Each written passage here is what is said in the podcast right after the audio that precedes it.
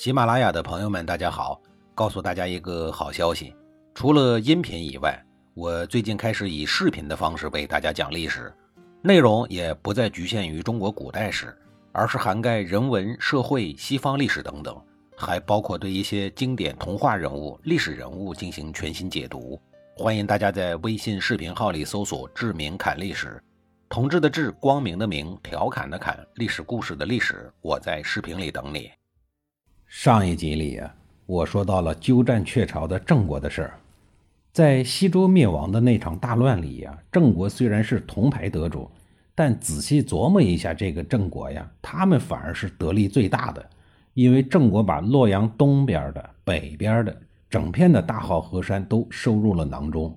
这算什么护送周平王东迁呀？这就是挟天子以令诸侯啊！打着为周平王讨贼的旗号，把新郑国周边原来的东郭国、快国等寄奴之国全都给吞并了，反客为主。我猜测后世的曹操赢汉献帝呀，就是跟他学的。这一大波神操作，真是如同神来之笔呀！对比之前的周幽王，他这个平辈亲戚的智商简直是吊打周幽王。相比那些只会啃老爹的其他贵族子弟而言，有这样一个儿子，也足以令九泉之下的郑桓公欣慰了吧？郑武公在治理国家方面呢，也有好几套。首先改变了周朝农业立国的单一发展模式，提出了解放商人的口号。或许是裘卫家族的势力直接影响了他，他认为经商之人都是能人，而不是下贱的人，他们是建设国家不可忽视的力量。于是他把解放商人作为强国的政策。努力发展商业经济，为本国的军事提供供给。他积累的大量财富，为他的儿子郑庄公将来称霸奠定了扎实的经济基础。论政治手段，也是没得说。我举一个郑公伐胡的例子啊。郑武公看中了胡国的地盘，一直垂涎欲滴。但胡国也不是傻子，眼看郑武公摆平了周边的一堆国家，于是整个胡国时刻保持着高度的警惕。这种情况下，如果贸然的进攻，胜负是很难说的。即便最后赢了，自身呢也要付出很大的代价。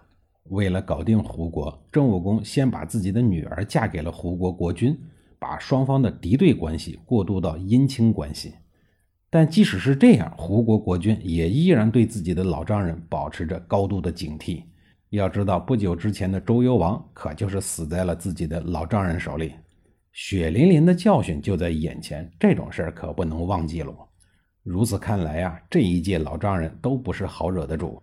一段时间过去以后，这一天，演员不对，应该说是戏精郑武公在朝堂上开会，他心情沉重地问大家说：“郑国要发展呀，不做大做强就要挨打呀，该怎么办呢？”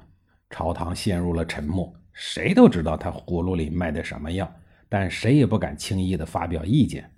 跟着郑武公混了这么久，大家也都混成了演员，混成了戏精。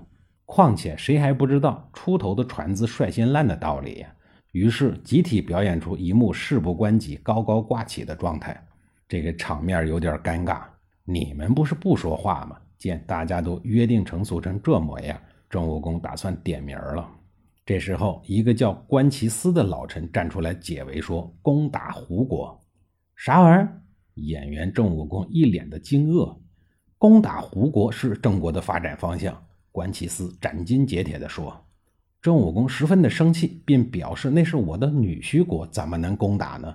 当场就一口回绝，并当众信誓旦旦地说：“我绝不会攻打胡国的。”为了表示决心，愤怒之余的郑武公还把老臣关其思给杀了。于是关其思一家老小哭的是披头散发、疯疯癫癫。消息传得满世界都是，当然也会传到胡国。就这还不算完，郑武公还把关其斯无辜的头颅当作礼物送给了自己的女婿。老实说呀，我很心疼关其斯这个历史上一笔带过的小人物。收到了人头礼物的胡国被老丈人彻底给麻痹了。一旦麻痹，还经得住打吗？两个字儿：亡国。通过这件事儿啊，可以说郑武公是一名残忍至极的戏精。将一名职业演员的素养提升到了无与伦比的高度，演戏呀、杀人呀、灭国呀，这些常规工作干完了以后呢，郑武公又跟没事人一样，照样过着一个霸道国君应有的正常生活，对外打别人，对内生孩子。给郑武公生孩子的女人呀，就是赫赫有名的武姜，就是那个杀死了自己老父亲，又通过神一般的操作，让自己叫他为岳父的申侯的女儿。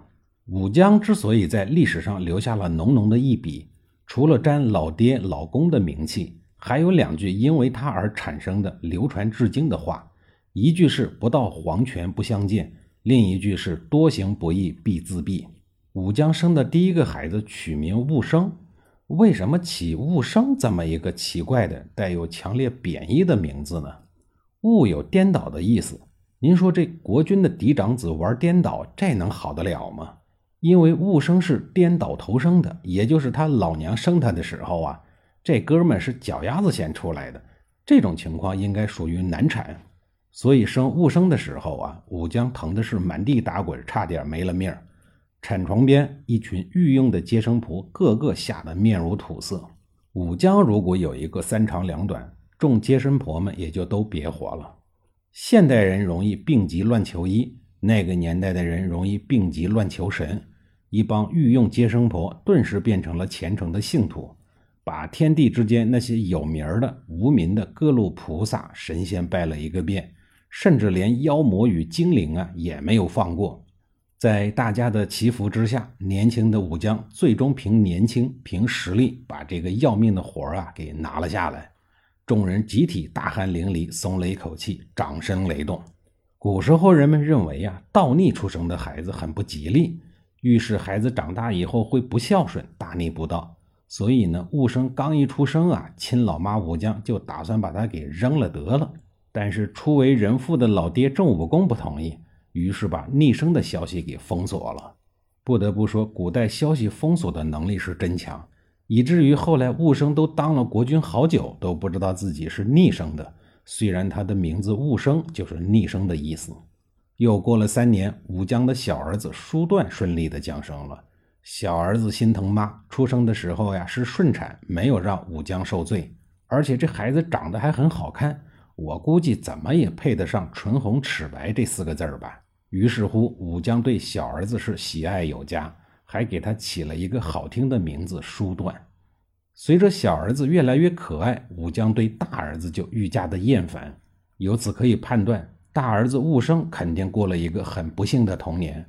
然而，幸运的是，他虽然缺少了妈妈的爱，但是没有缺少爸爸的疼，而且这个爸爸呀，还是一个公正的老爸。时光荏苒，转眼间，两个儿子都已经长大成人了。此时的武生看起来呢，才貌平平，而叔段呢，清新俊逸，气宇轩昂，举手投足都彰显着帝王的气息。于是，孩儿他妈更加的偏爱叔段了。照常理来讲啊，两个儿子都是嫡出的情况下，应该由长子为嗣。但武将一心想废掉自己的大儿子，立小儿子为接班人。于是，在老公的枕边吹起了飓风，且坚韧不拔地持续了很多年，心心两两地惦记着让郑武公废掉大儿子武生，立小儿子叔段为太子。《东周列国志》第四回里记录说：“即生次子段，长成得一表人才，面如覆粉，唇若涂朱，又且多力善射，武艺高强。若袭位为君，且不胜武生十倍。”然而，郑武公也是一个英明之主，始终不答应。并坚持说：“长幼有序，岂可乱来？况且武生也没什么过错呀，怎么就能够轻易废掉呢？”于是，在立太子的时候啊，坚决地立武生为太子，随后把小小的贡城封给了叔段。武将虽然极度的不高兴，但也只能作罢。又过了几年，时间推进到公元前七四四年，郑武公溘然长逝，武生继位，是为郑庄公。这下子没有了老公阻碍的武将。终于可以凭借太后的高贵身份玩命的折腾自己的大儿子了。在下一集里啊，我再给您详细的讲一讲他那个并不高明，但却是非常遭人恨的折腾人的手段。